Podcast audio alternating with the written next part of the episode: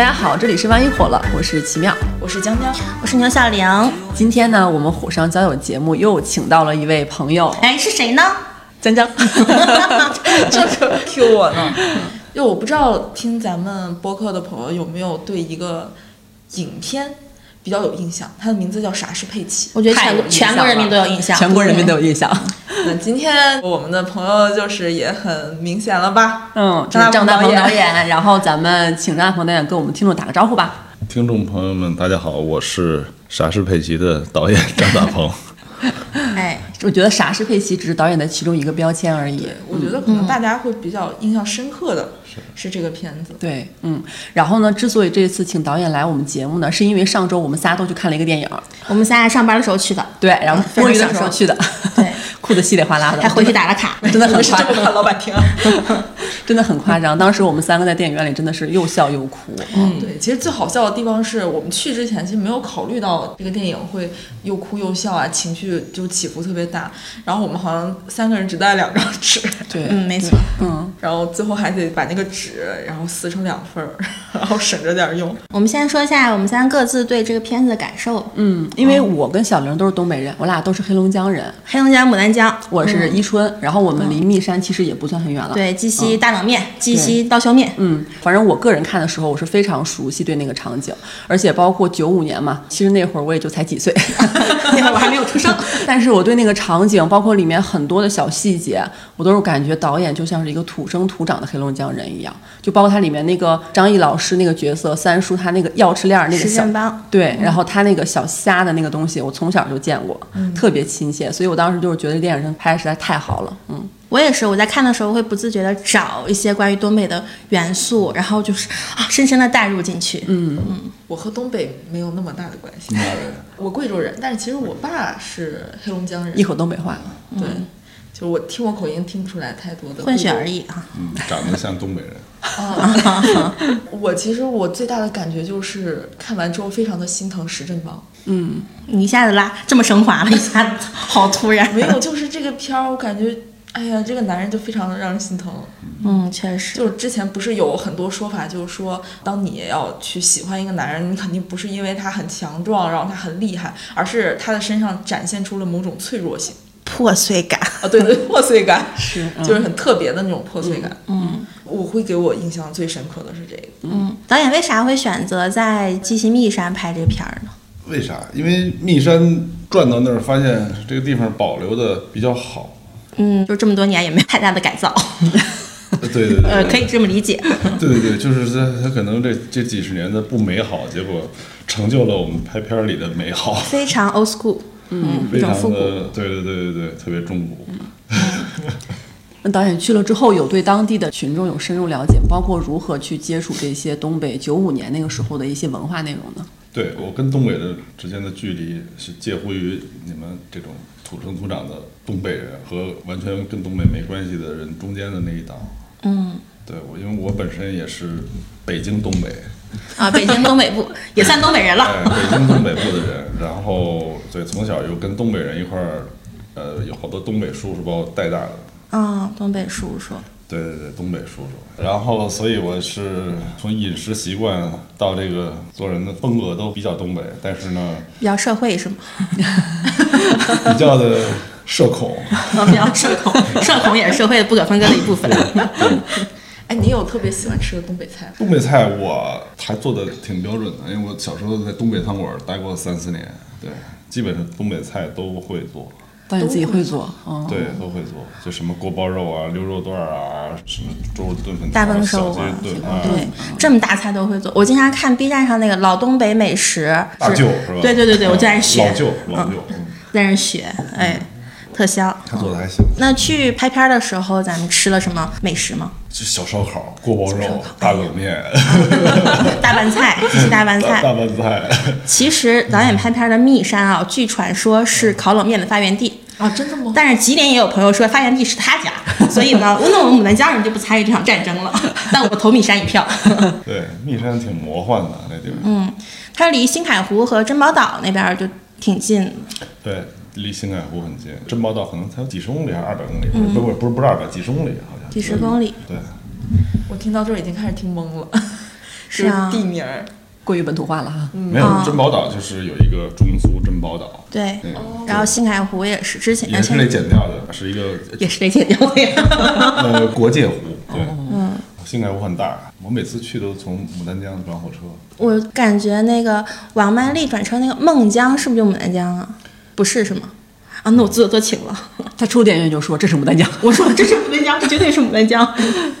但是我们说到牡丹江，我之前的确在采访都没有说过，牡丹江对于这片儿来讲还挺魔幻的。它里边的火车的戏，有一段火车，他带他去北京考试的那火车的戏，包括他从那个福建把他接回来的火车的戏。嗯嗯，嗯，我们不是从找了一个，以往我们拍火车都会在什么火车博物馆啊，或者搭一节列车车厢啊，在地下就拍了，嗯，外边晃晃光，合一合外景。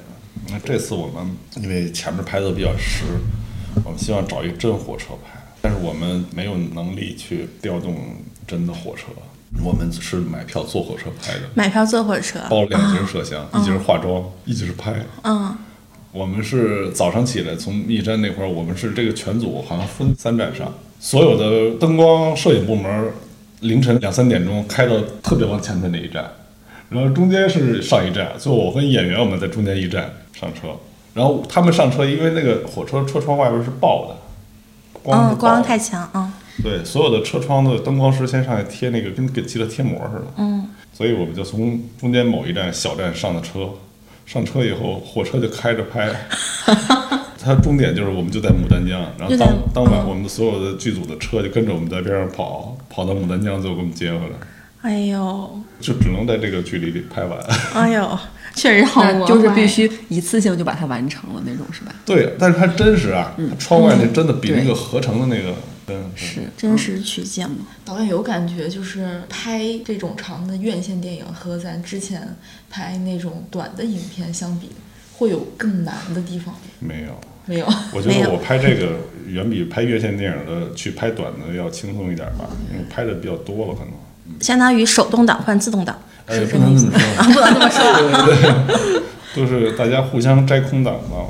我嗯，但是之前拍短片儿，实际上咱们就是也是要给品牌和甲方去做服务嘛。然后如果拍院线这种的话，是不是很多事情的主动性会更多一些？呃，院线的甲方可能会是观众嘛，嗯。嗯，他可能是几百万个、上千万个甲方，所以他可能会需要对他可能南方的甲方跟北方的甲方还有细微的区别，那会特别去注意观众的这个口味吗？肯定需要去考虑啊，肯定需要，因为他之前也做测试，但是本身也要去知道，就像你自己知道自己是一个什么样的人一样，也要清晰的认识他到底是一个很类型强的，还是一个类型相对模糊的片子。这个也要清晰的认识，有清晰的认识，也就要控制自己的野心。嗯，克制。就是对，就是知道自己是干什么，也得接受那个东西，不能什么事儿都让你干了。其实我看过导演《我爸回地图》，还有《父亲的黑暗料理》，其中很多都是父和子的关系。然后这部片子也是，而且像老张的团圆年，还有 QQ 里面、QQ 二十周年拍那个短片，都是有夫妻离异的这个题材，嗯。然后包括也都放在咱们这个电影里面了，嗯，是导演比较擅长这一类题材，还是有什么考虑不？是，如果家庭和睦的话，可能没有这个好拍。没有系列了，冲突是吗？就像这个人如果没有毛病，如果石振邦一点毛病没有，石振邦做事儿说话得体，做事儿恰当，然后幸福的生活在一起，他就不会离婚了。嗯，可能就没啥可看的吧。那可能就是四五叔的故事。四五叔对四五叔的故事，对。那如果咱们回到这个电影本身，导演对石振邦这个人物有什么评价吗？石振邦这个人其实到处都是。咱们所谓的感动，实际上感动这件事儿有两种方法，一种就是我给你看一朵花儿，我就买给撕碎了，往往多叠彩，你我就真的难受。但是这个是难受骗人哭，你看一个电影感动，其实怎么讲呢？我觉得可能是感动了自己吧，就是因为这个事儿跟你身边的体验或者你家里的人是有共鸣的，你才会感动，就是共鸣才会产生感动。如果跟咱们一点儿关系没有的，根本就感动不了。对太有距离感，太陌生化。，对，所以他是一个很朴实的一个人，这个人实际上他在片子里看到的他人性的光辉呀、父爱的伟大呀、非血缘亲情的这个这个怎么怎么样啊，实际上他放到社会面上来讲，石振邦这个人他相当的不成功。这种人可能到处都是一个螺丝钉，他一点也不伟大，特别普通，甚至有点笨。但是呢，你把那个视角放在他这个小家庭，他就是那个最伟大。其实我们生活也是一样啊，每个人家里边，爸爸、我妈妈或者谁的，或者叔叔什么的，他可能在社会层面上是一个很普通的人，没有什么可聊的。但是他放在你家里边，可能就是顶天立地的爷们儿，对，就是这种，他可能付出很多。就是看你这个视角是放在什么上边。我觉得其实猫就是一个，其实家家都有这样的人，他就是一个普世的一个家里的人。但是我觉得他的品质现在还是很少能看得到的，就是那种纯善良的、纯善的那种感觉。是，现在其实到处都是，只是这些年不太流行说这个事儿。嗯，就是大家不去弘扬这件事儿了。嗯啊，就是说好人什么什么什么是一个呃真善美爷们儿，对，什么仗义。这种事儿现在好像大家不愿意说了而已，不流行。就是我在想，是电影里面把它设计，其实一个相对边缘的人，是不是其实也有这种感觉？因为一个挺善良老实人，嗯，但是他确实总是在一个很边缘的一个位置。对他，其实我觉得，反正我身边或者我觉得大家身边都会有这种很边缘的人，嗯，对，嗯，他不是那么好像永远占 C 位的一个人。是包括他前半部分，他去要债，我觉得他是一个好人，他故意装的很凶很狠，嗯，就是比如拿刀啊什么的那种情节，嗯，是因为你们就东北人嘛，就是东北人难呢，对，嗯，这这是东北的，他是一个，他都是山东人过去的，嗯，对，他奉行的是过去闯关东的有有一些那个那种流民那种文化，嗯，江湖。江湖，对江湖。当然，他们呢，大家呢，就是肯定比较崇尚的是仗义，是这种文化，很江湖的这种文化。在社会骨子里，就起码这件事儿，就是，虽然呢，不是每个人都有能力仗义的，仗义是需要资本的，是是有实力才能。宝哥那种是吗？宝哥也是假仗义，嗯，就是仗义是有资本的，嗯，但是呢，能不能做到，也愿意去做。就跟大家去装有钱人一样，嗯，他起码愿意去演，对，因为说明这个事情在他们心里边是一个好的，就相当于古惑仔，然后东北话那种感觉。对，就大家其实就是石振邦开始那个装也是因为他崇尚这个嘛。刻个小纹身，挎个小包，小包里边是卫生纸，夹着包，对，包里边装散烟放盒里，对对对，三三五的烟里边买点散烟，包里边装的是卫生纸，但是你得拿个包，看起来得像一个体面人的那种感觉，实际上只是各种社会锤他。这种人很多嘛，改革开放的时候，家里边的身边的叔叔什么的都是就做的很小的买卖，就你没什么钱，也装买个大哥大不舍得打，出去拿公用电话给人回去，是吧？自个印的名片，总经理。宇宙公司贾总，对啊，那时候就是流行总经理嘛，董事长都少，总经理就已经很牛了。嗯，不像现在都是主理人，主理人，呃，制作人，主理人。那为什么导演会重新安排杨武这个角色就是发达了呢？因为当时是同样一个机会摆在他们两个面前嘛。嗯，这个人肯定会发达的。嗯，他情商够高，也够柔和。对，其实当时。我记得有一个是在那个场子前面，然后前面宝哥对一直在撺掇四五叔，就说：“哎，你跳个霹雳舞。”就他一点都没有那种就是善呀，或者是那种感觉，他反而就是笑着说：“哎呀，这儿怎么能跳呀？”就是就感觉很柔韧的去迎合这个事情，能屈能伸的。对 对，四五叔这种人双商很高，很柔和。虽然在关键大是大非面前，关键时刻他可能不是那个最支棱的人，但这种人一定不会差的。他的赢面基本上是很高的，嗯，但是他不会大赢，这种人就是基本盘。像三叔这样的人，基本上就是极左极右，嗯，要不就巨惨，要不就极厉害，他是两头的。我觉得啊，以我这么短短的几十年的阅历，我认为是这么看人的，嗯嗯，就是您心里是不是主观上来说会更偏爱三叔那样的人？对，因为我更接近那样的人，嗯。但是四五叔这样的人也需要，他是基本盘。其实片子里那个家庭真正的一些背后的经济上的东西，也是他在背后默默的一边帮着大哥，一边还得给大哥面儿，让他感觉没有被帮到。他实际上是一个生活中杨武是也是个捧哏的。嗯。嗯。嗯。嗯，于谦老师原来是对捧哏的也重要。一对慢才组合。对我得这个水一样拖着你，嗯，你才能梗着脖子在那犯愣。就是我有看到咱们宣传的花絮里面，郝蕾老师他有回来又重新临场发挥，删了张译角色一下。片场实际的效果是什么样的？实际效果就是花絮里边那个。嗯，实际效果就是张译老师挺疼。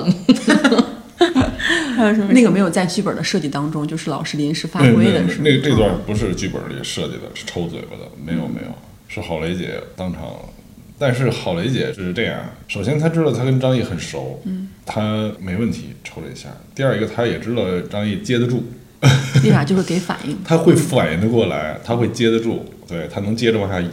第三一个就是郝蕾老师这个气场，干这事儿也合理。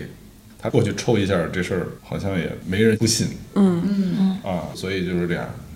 但我看的时候总觉得他说他自己怀孕那事儿是假的，就是在气场的感觉。我也不知道，你也不知道。他后来也并没有拿出单子来。说他是假的，那不行的就是嗯，石振邦了。生孩子这个事儿也是一个比较重要的一个因素嘛。这个事儿是玄学，玄学。我觉得是在那个饭桌上输和赢的关系。嗯嗯。其实我现在想听听导演说说，就是拍这个电影，这电影是怎么来的？其实当时啥是佩奇，包括我和我的春晚，你们当时就是名声大噪，没没没没，小噪，没没没，是不是那个时候开始有一些拍这种长的院线电影的机会找到你？那其实这中间呢，也会一直有电影在弄，也会一直拍广告，都在干。那我给自己的定位呢，其实也没有那么去定的死死的。其实自己还是一个职业导演嘛，长短其实意义不大，对于我来讲没有什么太大的本质上的区别，各有各的优缺点。然后广告的导演呢，实际上他是一个观众不太知道的，不在大众视野之前的，有可能我在广告圈里边算唯一一个大众还知道一些的。嗯，对，广告这种东西本身从过去电视时代的时候，它是插播在电视剧中间的和新闻中间的那个东西。大家实际上对这个东西是先天的，是去排斥的。那实际上后来呢，因为时代发展，整个的传播由电视的这种插播变为了网络，变为网络以后插播没人看了之后，慢慢变成了一个广告本身也要输出内容，它需要有自传播能力，所以广告后来变成了内容。那再后来我拍广告就拍越拍越长嘛，拍成故事广告，拍成故事广告最长能拍到三十分钟的时候。它就变成了内容了，变成短片了。我其实就是自己该干自己该干的事儿，其实也无所谓什么，但是也远远不只是就是傻事佩奇活着。嗯，没有傻事佩奇，我之前也拍了好多，但是傻事佩奇的确让我产生了一个质变。质变以后呢，但是我并没有马上又接拍别的电影，我是就会在电影和广告之间跨界着在弄。后来也拍了别的电影，现在也还在筹备后边的电影。去年也拍了别的电影，拍完了，现在在后期，就是一个职业导演的心态吧，可能会更多一点。嗯，但是好多你们看过的广告，有可能不知道是谁拍的，都是我拍的。太有可能了。太有可能，你可以上 B 站或者上新片场或者之类的什么，搜一下我的作品集。可以去认一下导演。对对对对对对，无所谓，爱知道不知道的。我特别希望自己谁都不认识我，就像王导演一样，摘了墨镜没人认识，那才开心呢。是想把自己的表达都放在电影里吗？对，我是觉得我不是演员，我也不擅长说话这件事，我不需要必须去站在台前，能过好自己的生活，能够利用自己的摄影价值把片儿拍了就挺好。那我突然特别想问，就是导演拍了这么多的广告，嗯，有没有一些跟甲方对接，或者是跟甲方就是 battle 自己的想法的一些呃小心得？这个世界上。信任是最难的，嗯，但是信任到了一定程度时候，变成信仰的时候就简单了。他肯定是从早期的时候是一个广告界的小导演的时候，肯定是非常难的，嗯，难到跟他们 PPM 到一半就走了，他们走了，我走了，哦，买张机票走了，生气了，没有，就默默的出门打了个车上机场走了，对对，也出现过这种问题，其实挺没有职业道德的，现在看啊，但是实在接受不了了。因为我的确是有一些社交的障碍的，嗯，对，这种障碍可能会达到一种病态的程度。但是到后来呢，慢慢的，因为你极短的地方就会有极长的地方，慢慢的，你的所谓的话语权，其实你的话语权并不是真正的权利啊，你的话语权实际上是我刚才说的信任。嗯，就是你如果哎，你一直相对比较稳定的输出，在业内大家都会觉得啊，它是稳定，它是厉害的，因为那个广告市场更是一个商业市场。嗯，没有人是我爸爸，没有人会真的给你面子或宠着你的时候，大家就会帮你辩解，或者就比较会选择去信任这件事儿。其实没有什么技巧了，你每一次，你每一个项目，你在权衡自己表达、客户诉求、制作的预算，所有东西你都给它控制在这个圈儿里的时候。你不是拿着人家钱去自己耍的时候，每一次得到的效果、数据又是人家满意的时候，这个事儿才成。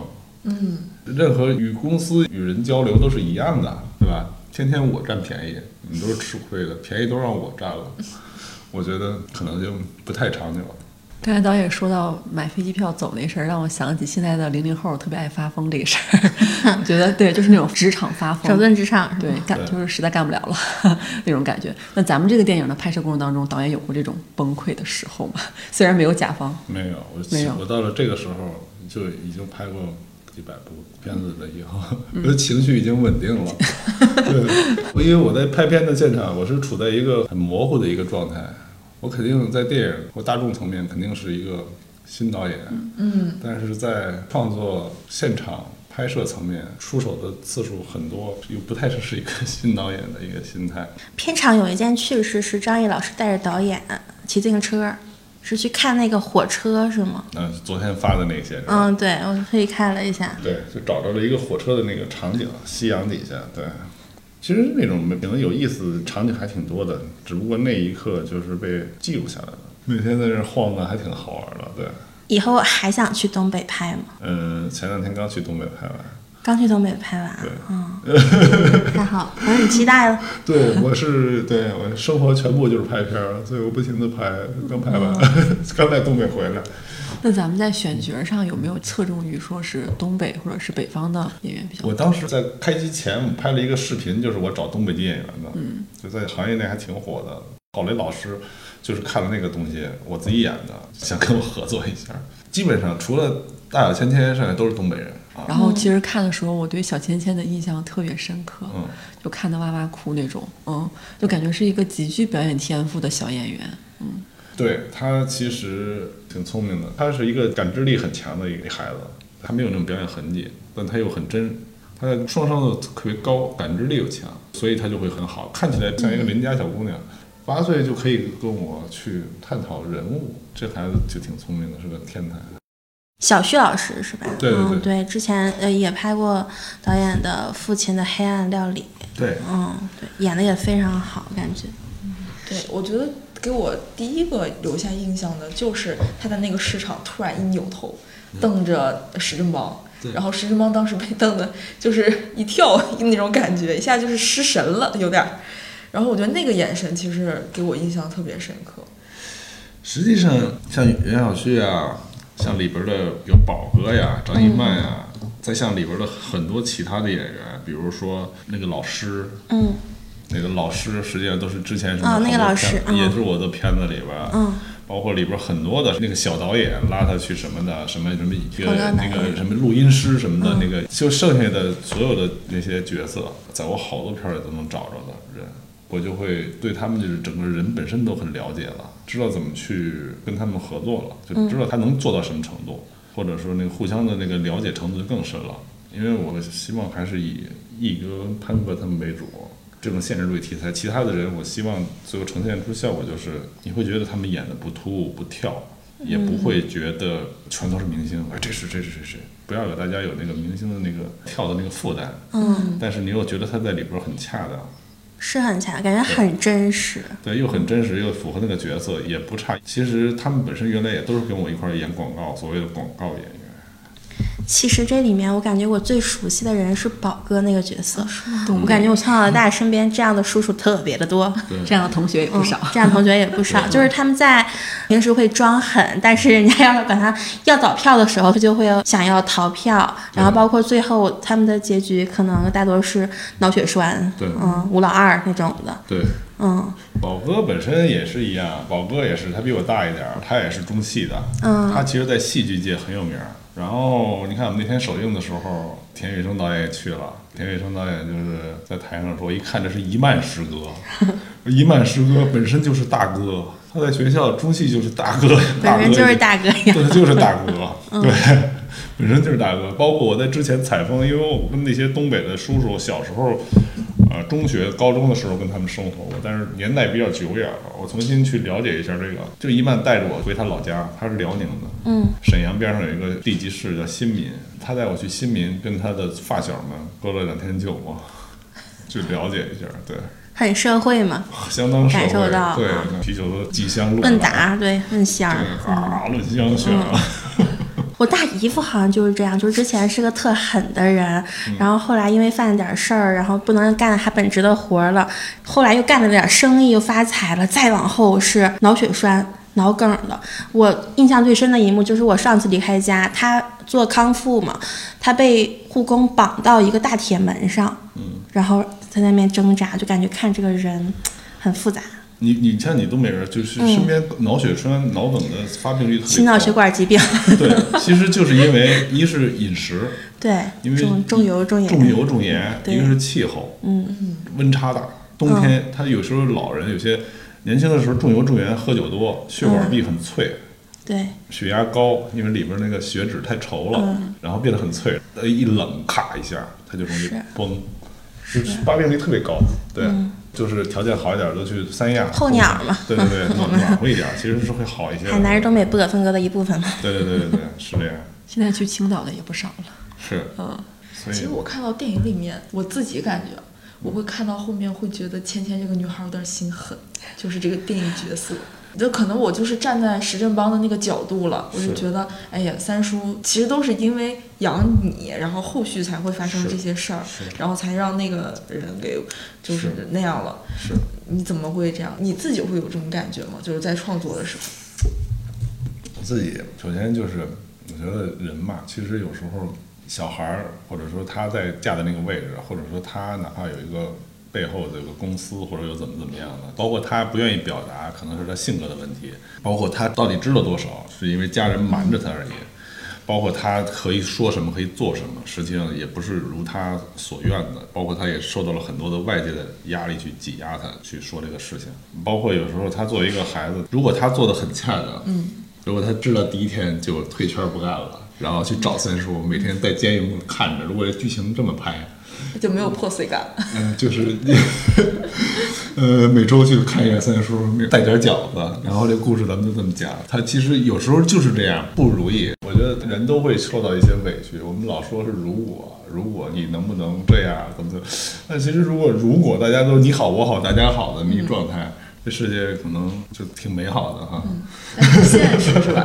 那就不现实了。其实有时候就是作为长辈的那种。就是付出这事儿就是这样的，无法去衡量。我为你付出，我算啊，你为我少一点，我为你多一点，我自己去拧吧。然 后你做的过了一点，我委屈了，我就不做了。不是这样的，付出这个事儿可能就是我乐意。嗯，你你理解不理解？我不需要当下解决所有的理解，我不需要当下把所有的困惑、把所有的委屈都要说出来，跟你这掰扯，我觉得没有意义。就是这样，就是他对他感情在这就在这儿，肯定会有委屈啊。就家里边其实家家都一样，没有哪个爸爸男的不委屈的。嗯，完了每天回去吐槽，不是这样的。我操，今天我怎么委屈的？就大概是这样。哎，这是不是你会认为的就是一种男人有时候想要去付出，或者是男人对自己孩子的那种心态？其实女人也会这样。嗯，这里边曼丽也是这样。嗯嗯，对啊，我的账我认啊。他也会嘴硬啊，他不会把所有的说我很苦，我马上做出来，我都都不知道。这一点跟东北人太像了。对他其实都挺刚的。其实我觉得人是这样的，就是你要做这个事儿，你就认，你也没什么可委屈的。很多人都是这样，我付出我也不觉得委屈，我也没有算我多我少，我认为值我就去做，不好结果我也认。对，我觉得我会想起来一年一度喜剧大赛。第一季里面那个父亲的葬礼，就是其实可能芊芊对石振邦的付出，石振邦的生活就是不是很了解，他做了什么，他的角色，对，嗯，包括他想要的什么东西，他可能都不是很了解。对我们其实都无法了解自己的真的家人，有时候你真的就是可能他快他没了以后，或者很多年以后，或者到你到了他那个年纪，你才会去理解他。嗯，有了相似的生命体验，可能才会想去。对，他肯定是这样。父子父女之间关系也是一样的，它本身是先天存在的。刨出这种非亲关系的，就是这血亲关系的，它的关系它不是永远是保持一个距离的。嗯，他肯定会是小时候在一起，青春期夸，然后工作很多年以后，父母老了或者自己当了父母了，或者懂事儿了夸，它不是一个恒定的距离。嗯，但是呢，这个关系就永远都在。我们没有方式要求说一个家庭之间永远是恒定的，或者永远是跟广告里拍的似的，每天大家坐在那儿幸福的微笑，对，幸福的包饺子，从早到晚，每天都是欢乐，嗯，对吧？不是这样。是，而且曼丽和石振邦都是那种很刚的人，他们不愿意给别人添麻烦，所以我觉得曼丽的跳楼，包括石振邦最后说活腻了，这种都是一种呼应。是，嗯。其实就是命运感，就是那种感觉嘛。就是你看，有的人说他为什么要跳楼了？我可以给他找几个理由，他不愿意拖累，他又没脸见孩子，他又觉得自己就病了。你要砸锅卖铁再把家掏空了，没有意义。但是呢，我也可以说，我也不理解他。就像每一个这个，你看有什么新闻，谁谁谁什么又又怎么样了，你会觉得，哎呀，何必呢？就是大家是这样，没有人说觉得是啊啊啊，谁这个什么。呃，自己寻了短见了，所有人就说，嗯，我理解他应该的，没有人，没有人会这么理解，都会觉得何必呢？好死不如赖活，都会这么觉得。但是他就会有人在那一瞬间，当你自己心里认为我往前一步的那个东西压过了我活下去的天平的时候，有时候会这么做的，是很正常的。嗯，因为包括头两年，其实东北现在很多地方。也有一些很困难的人家，他们也会有那种过不下去的那种情况。喝农药这个事儿，到时候在我们东北本地医院还挺多的。只不过是说，曼丽选择那个方式，就是在领证当天穿着红衣服跳楼，可能会更有戏剧冲突一些吧。啊，对，这个肯定是。你要是回去喝农药的话，哩哩啦啦的喝百草枯什么的这种，嗯，那更难受。看起来那就是有时候因为戏剧，对吧？对，百草枯很痛苦。一般喝完百草枯的人都是当时一口气喝。第二天去了以后，反应过来自己其实没事儿，嗯，还后悔，但是基本大夫就说这个人就完了嘛。我想起我妈单位一个同事，就是她生病很多年，然后但是她女儿和她丈夫就一直帮她治，突然有一天她把她，嗯，女儿和丈夫都支出去，还在家里面上吊了。嗯，其实生活中的悲剧，其实大家就真的是觉得石振邦很委屈，但实际上石振邦。我就是说这个问题，嗯，我只是把它聚焦在了这个人身上，你才感受到了他的委屈，也感受到了他的伟大。你跳在社会面上来看，其实他也不伟大，很普通一个人，没有创造多大的经济价值，社会层面根本就不是英雄。那就特别简单，这个人写的就是我三叔，我三叔就是干这个的，我三叔也缺一手指头，我三叔也把我养大的，那我三叔的结果可能还不如石振邦。这个石振邦最后还有一个气球去踩松子儿，跳下来，最后甭管是有两种解释，有一种解释他就真的没了，想象中的；有一种解释是啊，他又缓过来了，醒了，都无所谓的，其实都还是挺浪漫的。嗯嗯，很浪漫。对呀，这真正的我三叔是什么样的呢？真正我三叔就是把我们全家都都都什么，先把我爸爸得生病给伺候走了。伺候走了，瞒着我奶奶。紧接着我第二年，我们家家族那片在密云那块儿一个公墓的一片墓地，那条路永远是那样。第一年送走我爷爷的时候，是我爸、我奶奶、我叔我们站在一块儿。然后第二年的时候，是我叔我们俩把我爸放上去，同样一条路，跟套拍的一样。第三年是瞒着我奶奶，但是过两年我奶奶又病了。那最后就是。我奶奶我们俩的时候，我三叔我们俩在那还是那条路溜达，说哎呀，我三叔还是那条墓地往上放骨灰盒那条路。我三叔说说嗯，总算是都送走了，我也可以歇歇了。结果没有半年查出得癌症来了。那最后一次就是没有人了，我自己给他放的。所以就是啊，你说这个东西，他就没有任何，还不如是人。但你说他在社会层面上也什么都不是。但你说他，其实在这个家里来讲，他就是很伟大的一个人。其实家家都有这样的人。嗯。其实我看电影的时候，我会觉得，嗯，一个是那个雨中曲的那部分，然后另外一个部分是石振邦，就是做那个热气球，然后飞上天的那部分。我觉得它是这个比较现实的影片里面特别浪漫的两个部分。是是。我在想，这个浪漫是不是你给这个人物的一种温情的展现？我就挺浪漫的呀。嗯，对他其实老所有人好好像经常想问，就是石振邦的浪漫在哪儿？石振邦为什么要梦想那一段？其实每个人心里边都挺浪漫的。嗯。哪怕再拘谨的人，也有可能会去在洗澡的时候自己突然唱唱歌。嗯。哪怕再不自信的人，也会在电梯里自己照照镜子。哪怕再卑微的人，也会在晚上躺在床上想想自己成功了、发财了，想想自己跟喜欢人在一块儿的那个场景。其实石振邦也是，他那个梦里边的所有东西，都是他想象的，他应该的，他能梦了一下。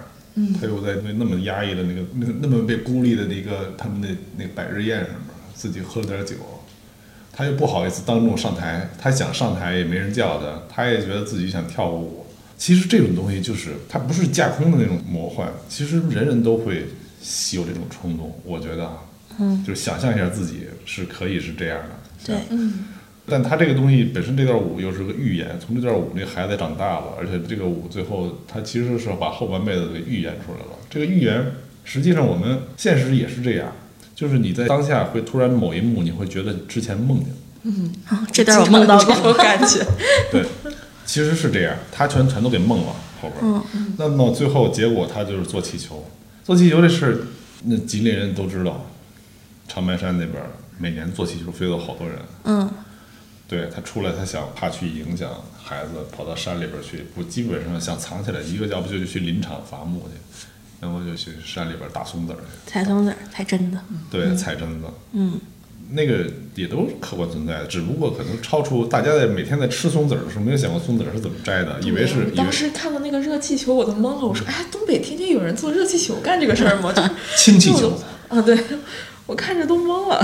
我们采松子儿拍采松子儿那气球本身就是采松子儿团队在底下帮我们弄，是真的，就是真的拿那个采松子儿。它的确是超出很多人的理解，但实际上松子儿只能那么采。嗯，对。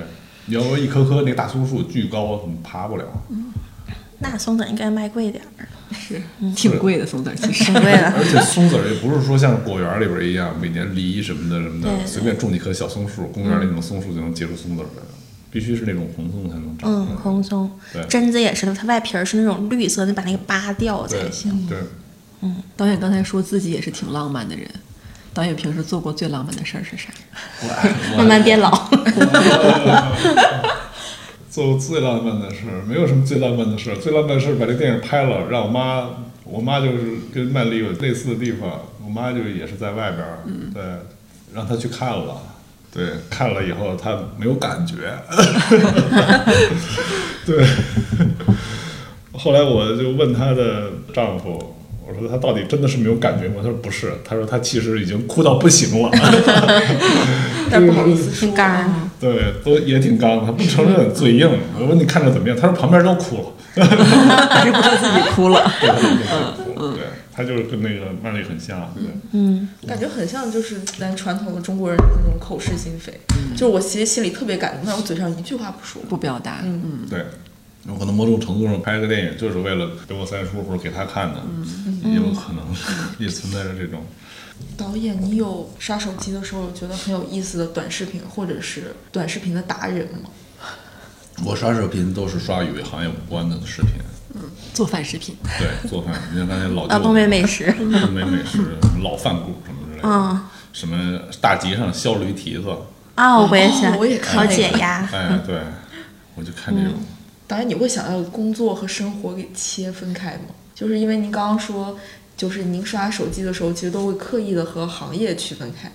也不是说刻意的，就是他这个选择哈，就是实际上是自己的条件反射的去选择。大数据。对大数据，我对这事不感兴趣，或者我不是对对电影不感兴趣，是我对于别人怎么去解析电影，或者怎么去说这些行业里的这些事儿，并不感兴趣。嗯，或者他背后的故事并不感兴趣，因为我天天看都是背后的故事。我生活在那个背后里，所以我就大家如何去解析这个什么什么的这些视听语言，有的解析的对，有的解析的就在那不对，那也没关系，那是他的角度。但是我知道是怎么样的，我天天就是生活在这里边，我就不想去看这件事儿了。对，其实是我个人的选择，其实没有去刻意的去把它跟他做一个什么切割。对，嗯，导演有看，就是现在网上有很多人就是对咱的这部电影的很多解析，你又觉得？哪些地方哎解析的还挺有意思？嗯，早期刚刚上映的时候，他们会总结一些，有些的确是就是观众有的很厉害，很敏感，他能够发现我的一些想法啊，有些时候能解读出我没想到的想法，有些时候也有一些是误解，都合理嘛？你凭什么人家就非得理解我？他站在他的角度，他买票去观看，他有权利表达自己的看法，是好是是烂都没有问题。他以什么样的视角去看？本身文艺作品，它没有标准答案，就是一个大家各自感受都不一样。你带着一个强类型你看故事去的，你发现这一个情绪价值大于故事价值的电影的时候，你会不满意，也没有问题。大家标准本身就不一样。我觉得就是什么样的电影都需要，它是应该是一个百花齐放的那么一个状态。那我要问一个比较刺激的问题，不怕刺激？什么刺激？导演，你在乎豆瓣评分吗？说不在乎是假的，对，因为它直接会导向一些结果，对。但是又能怎么办呢？嗯，有时候任何一个评分都不是绝对的公平的，嗯，对吧？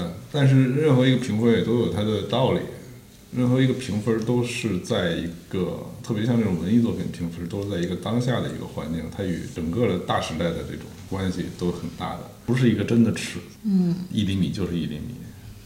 有可能这两年大家对于电影的认识是那样，是左是右，那么你作为中间的，人家觉得你你拉扯，所以肯定是在乎。但是又能怎么样呢？就是实际上跟施志邦这人一样，他看上去肯定不是所有人都喜欢的一个人。嗯，那你是选择一个大多数人都喜欢的人也可以啊，你就会多设计一些，或者你选择一个更自我的人，那么你就是懂得懂，不懂的不懂，你不能要求所有人都懂你嘛。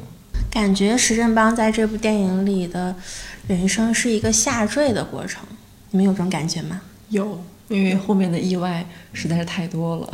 但是他前期就是，其实我看之前我也没有预料到他是一个又好哭又好笑，就是在好笑的地方，其实我也很意外。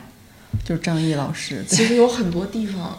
我觉得可能也是导演的个人风格，就很多地方我会觉得啊，这个人物好惨，但是我在笑，因为我觉得他整个的命运体现出来一种冷幽默的感觉，嗯，然后这种幽默感让我又觉得，就是有种悲剧的很轻盈的感觉，我觉得很东北啊，这种感觉，嗯嗯，对我我不知道是不是其实是想刻意做成这种感觉的，其实这个东西就是个人风格的问题了，有的人会特别的搞笑。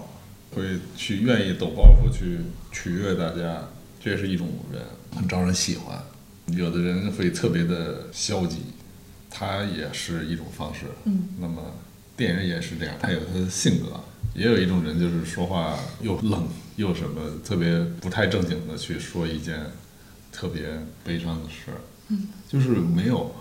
我没有去上来先给自己定调子，叫做我如何去冷幽默的讲一个悲剧的这件事儿，因为可能以我的性格怎么讲都是这样的，这个调子还不太好定。如果你不是这样的人，比如说我如果去使劲的去拍一个很搞笑的东西，嗯或者说我去做一个很搞笑的人，我也做不到，他就不自洽。我突然特别想问导演，你的 MBTI 是什么？什么叫 MBTI？十六型人格测试，什么 INFP 呀、ENTJ 呀这种。对，就是一种人格测试，最近网上很火。现在看着是 I 人，I 人那倒是 I 人，应该是 IN，但是后面就那 可不一定。我常年要去跟客户、跟无数的人坐在屋里边讲本子，现场要跟鲍雷姐、要跟毅哥他们去拍摄，我真的只能靠眼神交流，真的是拿张纸啊，嗯，好，来吧。你觉得？你觉得这个电影真的能拍出来吗？我觉得真的靠大家自由发挥吗？我也也不一定。对，好歹也是一个职业导演，我天天也可以去跟很多的无数的演员，专业的、不专业的去合作、去沟通，甚至去调整他们的表演。我自己也肯定得会演，我觉得不一定呢。其实人都是这样。就连小孩也一样啊。小孩儿真的两岁的孩子，一岁多的孩子，他有时候是真哭，有时候就是假哭，有时候哭哭的还看一眼你，接着哭。我觉得表演这个东西不是成年人专有的，是一个人本身从小就具备的一个能力。他知道啊，我这个哭好使，我哭看看你有没有心软，没有心软继续嚎的声更大，很难说是真的假的了。就你平常会选择扮演一个导演？也没有主观的去扮演。我其实演就是我我其实我我我承认我人生中会有表演的时候，但是我觉得我演的最不好的就是导演。我觉得很多人演的比我好。导演怎么能演社恐呢？社恐怎么导演呀？这事儿太没有信服力了。对，导演怎么着也应该是看起来很最沉着冷静那个人。嗯嗯。我是觉得最后啊，咱就不要让导演给咱听众留一句话了。嗯，我觉得可以，导演就是推销一下自己的电影，假装现在就是一个直播间，然后咱就是家人们上链接了，对，上链接，然后这个时候就是想让什么样的人去看这部电影呢？这个东西就是丰俭由人，老少皆宜。这个东西就是想笑还是想哭，那个。或者是有精神内耗，一人观看这个回家后劲也挺大的，晚上路上可以独自的继续去注意一下也没有问题，或者是或者是对，或者是携全家观看，改善一下原本已经疏于管理的这种亲子关系，家庭观影也行。然后 说的太好了，太好了，嗯。行，那还是欢迎感兴趣的朋友们可以在近期去电影院观看这部电影。嗯，然后我们三个真的是自己看过了之后，确实像导演说的啊，摸鱼去看电影，回来路上一直在聊这个电影，一直在聊，一直在聊。嗯，对，你想后劲儿在，而且禁得住，二刷三刷率还挺高的。嗯，对我有种酥麻感。对对对，二刷三刷率也挺高的。对，就是你想自己一个人悟也可以，你想全家一块儿哭也可以。呃，你想看看乐也挺乐的，里边小电影，对，但也 但也并对对，但是你想去看一个大的强情节，因为这个事儿本身很简单，它不是一个故事驱动的，对，这个事儿特别简单一件事儿，它是电影的另一种方式，嗯，电影有很多种，呃，可以有大商业，也可以有大文艺，也可以有其他的小人物、小故事，哎，对对对对，也可以有大人物，也可以有英雄，也可以有小人物，都可以，嗯。哦，那我们今天就到这儿啦。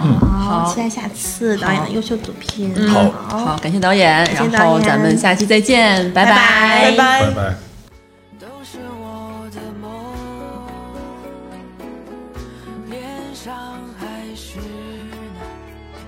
笑的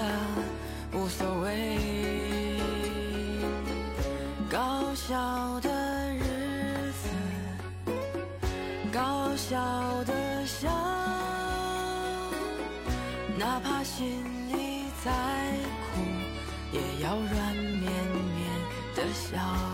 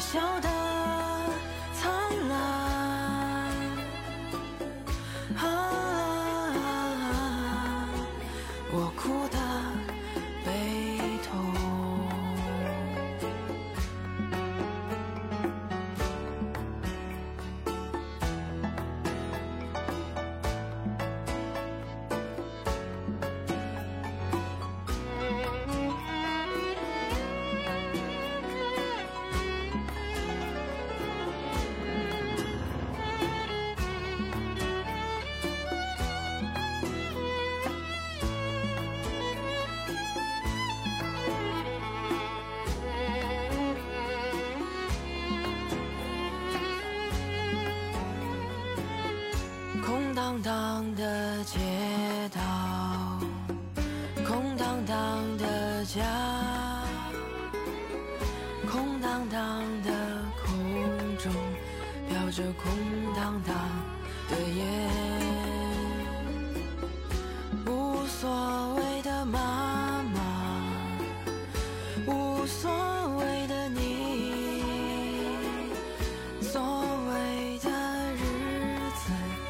笑着无所谓的回忆。